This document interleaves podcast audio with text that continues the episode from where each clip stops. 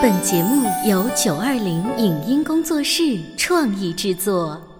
潮爸辣妈节目版权归合肥市广播电视台所有，任何未经允许的传播行为均属违规。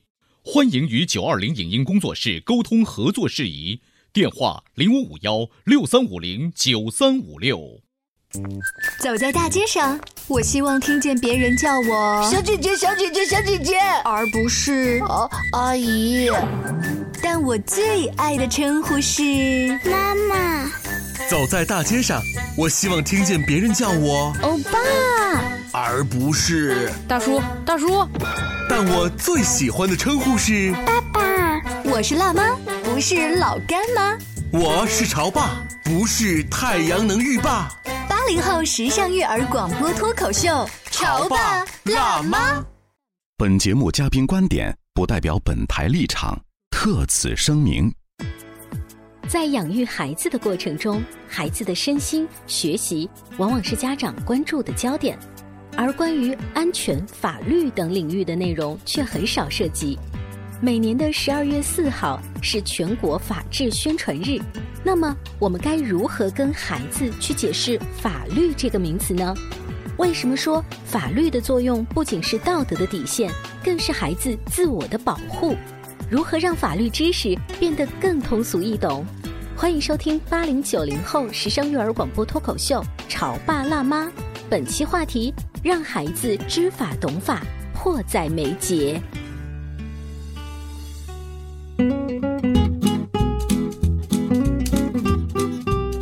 收听八零九零后时尚育儿广播脱口秀《潮爸辣妈》，各位好，我是灵儿。今天直播间为大家请到了恒哥的爹哈，呃，万俊老师。万俊老师平时呢是用声音给小朋友们来讲各种各样的故事，今天也很高兴请到我们的直播间。大家好。平常呢，通过大熊兰尼给很多小朋友来讲故事。今天也是在节目中，跟小朋友来和有大朋友啊一块来关注一个，其实我们应该很好了来关注的一个话题。嗯，这为什么呢？哈，是因为前两天我在家里面收到了我儿子回来要写的一份作业手抄报，题目叫做《争做守法小公民》。当时我就想说，这个手抄报这个怎么写啊？然后孩子也是满脑袋的问号，就我不知道为什么。结果一。查资料才发现，十二月四号是每年的全国法制宣传日，而今年的法制宣传主题是学习宪法，争做守法小公民。所以我不知道大熊兰妮，你平时会跟家里的男孩子会去聊一些法律方面的故事呀，这种知识的传输吗？其实还真不太多。嗯，呃，应该说我没有很刻意的，就是由浅入深的来跟他说这方面的内容。平时呢，好像也没有说啊碰到一个案例什么的，哎，他很感兴趣，然后我。帮他说一说，后来我也觉得，嗯，好像在法律教育这方面。的确是没有很系统的来给他开展。那为什么学校会重视这个？我想他肯定有是有原因的。所以今天大熊兰尼还有灵儿在直播间为大家请来了格义律师事务所的创始合伙人王小丽律师，欢迎你。好的，大家好，小丽律师哈，我们想问一下，就老师布置的这个作业而言，就是因为您又有两个孩子嘛，他孩子可能也会带回来类似的作业，但是你又是专业人士，你可能不需要百度，你就知道怎么去引导。你的孩子去做类似的作业吧。是的，没错。嗯，我们国家是一个依法治国的国度，呃，法律在我们的生活当中呢无处不在。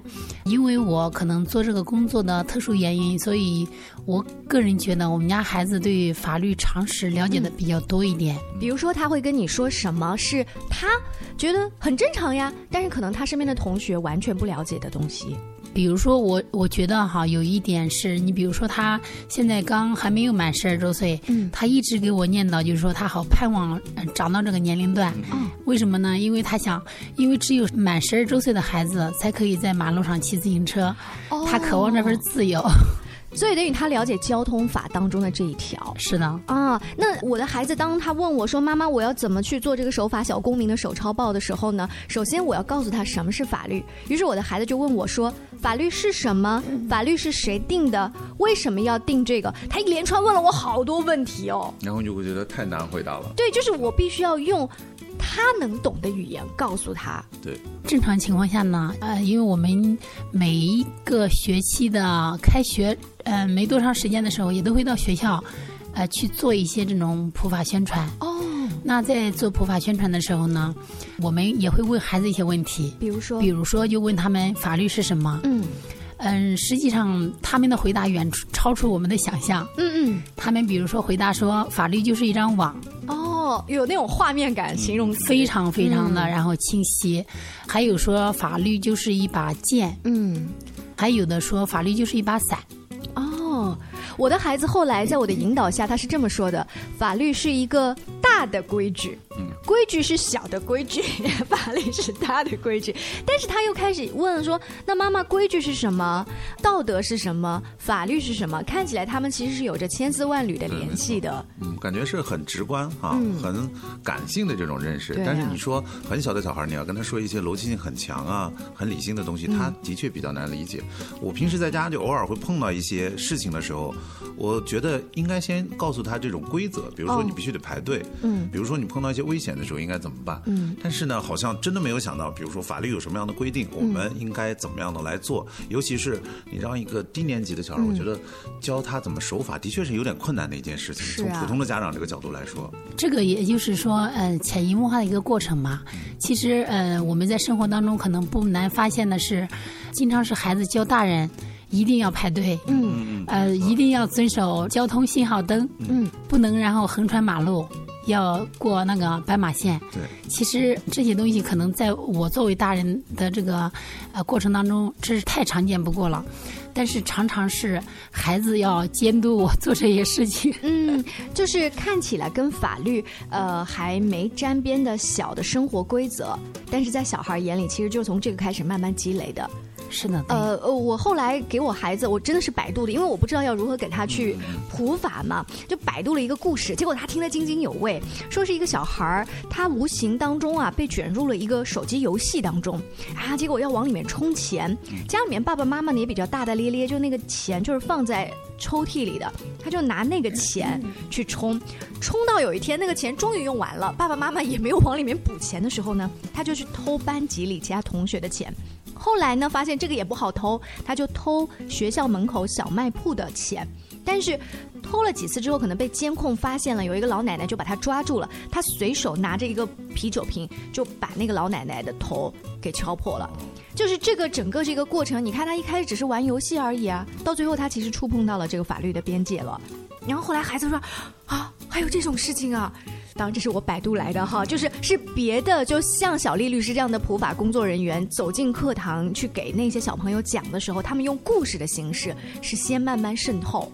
嗯，你说的这种现象，我们实际上在生活案例当中是遇到过的。就我自己家一个朋友，哦，他上大概三年级的样子，其实就是玩网游，玩的非常入迷。嗯在爸爸妈妈呃拿手机输入密码的过程当中，也获得了然后他爸爸的支付宝的密码。嗯，后来呢，就是在自己玩上瘾的过程当中呢，就是要买各种装备。嗯，然后他就也不了解这个金钱的概念。嗯，然后就一次性的输入了大概是一万多块钱。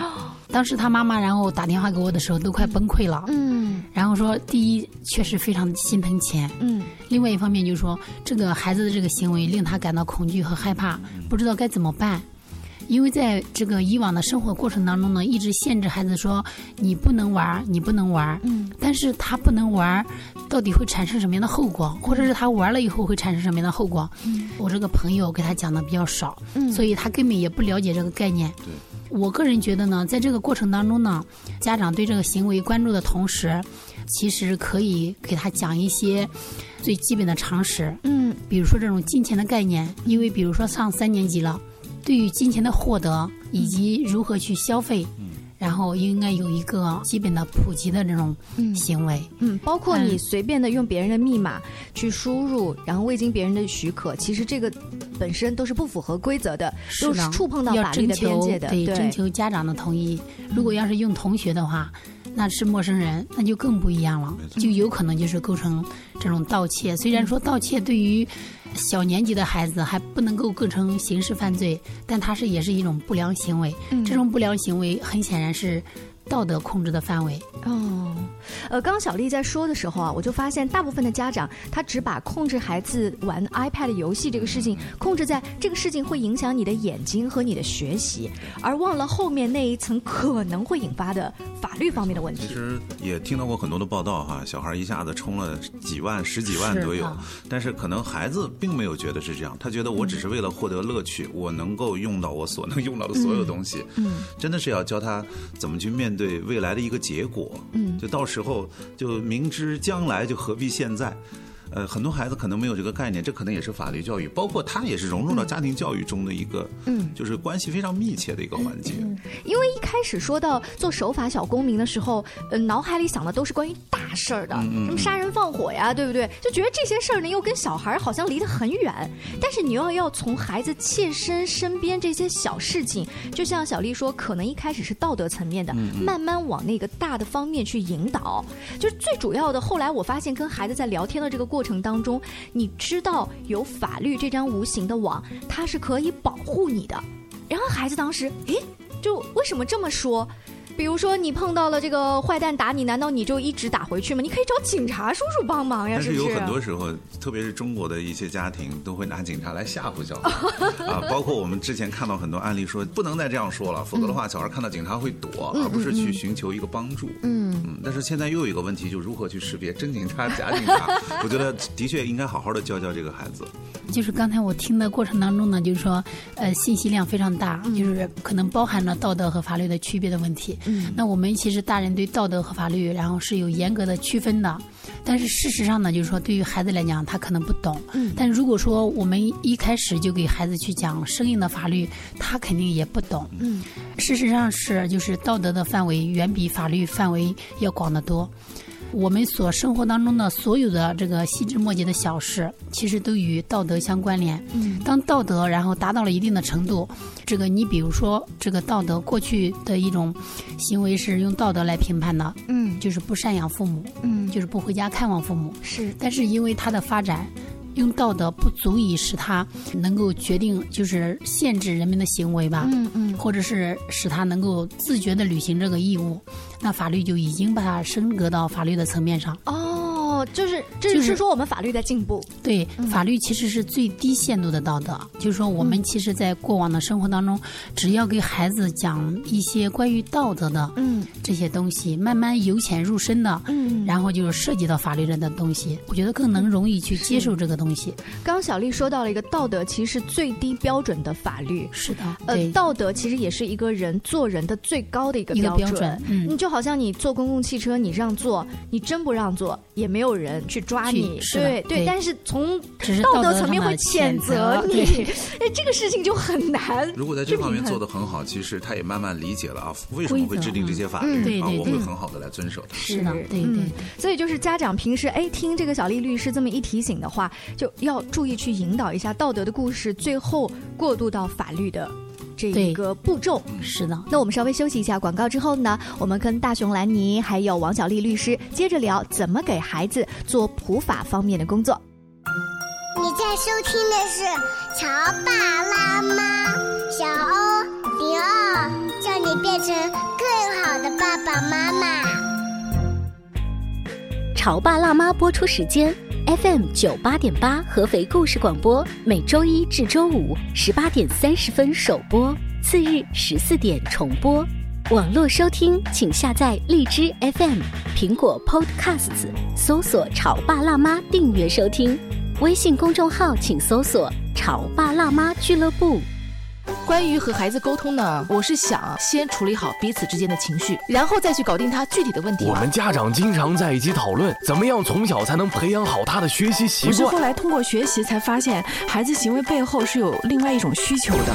陪你一起吐槽养育熊孩子的苦，陪你一起追忆曾经自己的小世界。八零后时尚育儿广播脱口秀，潮爸辣妈。本节目嘉宾观点。不代表本台立场，特此声明。在养育孩子的过程中，孩子的身心、学习往往是家长关注的焦点，而关于安全、法律等领域的内容却很少涉及。每年的十二月四号是全国法治宣传日，那么，我们该如何跟孩子去解释“法律”这个名词呢？为什么说法律的作用不仅是道德的底线，更是孩子自我的保护？如何让法律知识变得更通俗易懂？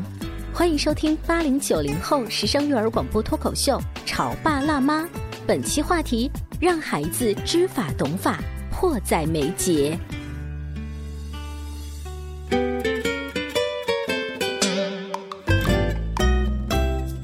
广告之后，欢迎您继续锁定八零九零后时尚育儿广播脱口秀《潮爸辣妈》。今天，大熊兰尼还有来自格义律师事务所的创始合伙人王小丽律师一起做客直播间，欢迎你们！大家好，好，大家好。十二月四号是每年的全国法治宣传日，今年的法治宣传主题是学习宪法，争做守法小公民。那当我的孩子带回来这样的一个作业的时候呢，我在百度里面搜了一下，发现不仅是他的班级和学校在。做其实很多的学校都有类似主题的宣讲。后来我跟王小丽律师一聊，她说：“哎，我们平时也做类似的走进课堂这种宣讲活动啊。”才发现，作为家长，我真的是孤陋寡闻了。其实老师早就走在我们的前面了。那我现在知道好像也不迟，可是我怎么样去给孩子做这个宣讲呢？啊，今天请到了专业人士跟我们来聊一聊。好，法律规则，嗯，在我们生活当中的应用是无处不在的。从我们每个人的出生到死亡，甚至都被法律所保护和限制。嗯，每个人的这个权利，微小到然后哪怕是我们的生活当中的最微小的事物，也是被法律所保护的。嗯，但是虽然说是这样子，嗯，我也感觉到就是在走向学校普法的这个过程当中，也感受到了孩子对于法律的无知吧，应该是。嗯，很明显的一个例子，也让人非常痛心。就是在这个暑假高考刚结束的时候，嗯，我有几个好朋友都在很繁忙的在改这个高考的卷子。啊，老师。但是呢，他们在改卷子的同时呢，呃，有几个参加高考的孩子，嗯，我就被他一个家长咨询到，嗯，发生了什么样的问题呢？因为孩子高考完了以后就是一种放松的状态，嗯，完全放松，然后就是跟几个铁哥们儿、好朋友，然后泡泡酒吧，嗯，看看电影，就这样呢去玩耍。按照正常情况下，孩子做这样的放松，家长是没有办法，然后直接限制他，因为孩子学习毕竟压力确实很大，所以呢就任由孩子在外面玩。但是这个孩子呢，就有一天在晚上在酒吧里，然后每个人都喝了点酒，喝完酒过以后呢，就这个约了一个女生，到了酒店。据后来，然后这个女生自己供述，嗯，她其实和这个几个孩子当中的一个，其中一个男孩比较好，嗯，然后希望和他有这个男女朋友关系，但是因为孩子在酒精的这个作用之下，他们几个带着一个女孩到酒店里开了房间过以后呢，这几个男孩分别和这个女孩发生了一个关系。后来就是这个事情发生过以后呢，这几个男孩第一时间都被警察都送到了看守所。嗯嗯。然后呢，在这种情况下，他妈妈特别痛苦和无奈。嗯。说我孩子第一品行比较好，平时学习也很用功，然后人际关系也非常好，不可能会构成这种犯罪。嗯。但是我们听到这种事情呢。嗯，虽然说我们作为专业从事法律的人，但是我内心里面也充满了各种的这个难受、惋惜和惋惜。是的，但是我们从这个事情上可以看到什么呢？孩子他在成长，他即使是刚刚长到了然后成年的年龄，刚刚十七岁到十八岁之间这个年龄，他仍然对法律是茫然不知的。嗯，那在这个过程当中，就是说，也是现在学校和各个机构。对于普法宣传越来越重视的原因，其实我们的孩子，我觉得我们一味的去保护他，包括我们的家长，但是就没有从另外一个角度上去给他一个提示。给他多一个机会，或者多一种可能去了解一下这方面的规定。那比如刚才呃小丽律师举的那个例子，这个爸爸妈妈就算走在之前去提醒他，给他宣传有可能会发生的事情，以及法律的红线在哪里，要怎么样去讲会比较合适呢？类似于这种情况的话呢，我觉得就是说，家长在给孩子做沟通的过程当中。给他普及一个正常男女关系的嗯道德的层面的同时，可以相对的提示一些法律的概念，嗯，这个就可以了。不必要说太深入的说太专业的去了解这些东西。刚才我们就是前面讲到，其实道德和法律它是有一定关联性的。嗯，道德和法律它有一点混同，混同在于哪里？就是它有一定的界限，而这个界限你当你把握不了的时候，你有可能就构成了是犯犯罪罪，或者是触犯了法律。嗯但是当你做了足够的道德教育的时候，其实法律它无形当中触犯法律的这个红线都已经避免了。因为他内心的一个价值观就告诉自己，我这个事儿我不能做。是的，对，约束。是对。所以就是大雄来，你你作为爸爸，然后听到就是 这个是什么心情？我觉得第一个就是我们像平常说的，很多事情要跟小孩讲清楚。但是有一点就是，你不可能把每一件事情都跟他讲清楚。但是这个时候，如果孩子犯了一些错，其实更多的责任，我觉得还是在父母教育这个方面。嗯尤其是是对于一些，比如说刚才说了，已经高考了，十七八岁的小孩，我觉得在很多方面，父母还是应该把这些事情主动的来考虑到，跟孩子做一个交流。嗯，呃，刚才你们举的那个例子当中，有一个是孩子他可能在酒精的作用下做了这个错事，他都不知道这个犯法了，嗯就是他是一个法盲。我就想到前一段时间一个电影，就是《少年的你》，不是提到了校园暴力嘛？他们觉得把那个小孩啊，就是推推搡搡到巷子里，把他衣服扒光了，然后拍照，然后还发到网上，他也不觉得这有什么，这就是我们我们玩儿而已，我们玩儿大了而已，就他不觉得这是触犯法律。最多是犯了一个错。对，就这个底线，我要怎么样在平时也是告诉孩子，然后告诉他，法律其实是可以保护你的。这从两方面讲。首先，第一方面呢，就说这个少年的你，我们也看了，简直不忍直视，是啊，太惨不忍睹了。他们里里面有两个角色，一个是加害者，嗯，一个是受害者。我们要特别强调的就是说，你作为受害者，如何去更好的保护自己？嗯，其实《少年的你》你里面呢，我们看到有一个警官，嗯，一直非常积极主动。那其实，在这个时候呢，就是说前期的时候，这个警官对于主角他叫什么名字我已经忘记了，周冬雨演的这个角色哈，对对对，嗯嗯。他其实然后就说一直有一种保护他的这种心理，嗯。但是苦于对于这些证据的搜集上面的困难，没有办法直接将那些孩子们绳之以法。嗯，但是他一直有一种这个行动，嗯，在你的周围。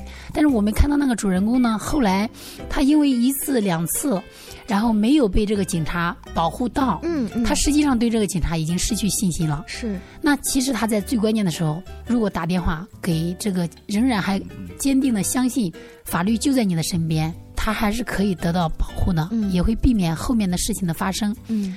这个电影可能有点夸张的成分，嗯。但是事实上就是说，我们所有最糟糕的事情的结果，都是因为一点一滴的事情的积累而来的。嗯。还就是回到刚才的那个点，一个受害者，一个加害者。加害者首先如何做到你的孩子不要成为那样的对象，不要成为一个加害者，就不要去欺负别人。对，嗯。然后呢，家长嗯。言传身教。的过程当中，给加害者一个这样的直观的一个东西，就是我们应该如何的去处理友谊，嗯嗯处理我们生活当中和同学之间的发生的这些矛盾，嗯等等，这只是道德控制的范围。其次呢，然后老师在这个过程当中，我们也看到老师其实在学生的这个生活过程当中起到非常关键的作用。孩子大部分的时间是在老师或学校的管理之下，那老师如果说对于这个事情能够及时反馈或者及时关注，多方面的去把它遏制在呃萌芽对挽救和化解嗯这个事情，也不至于这样。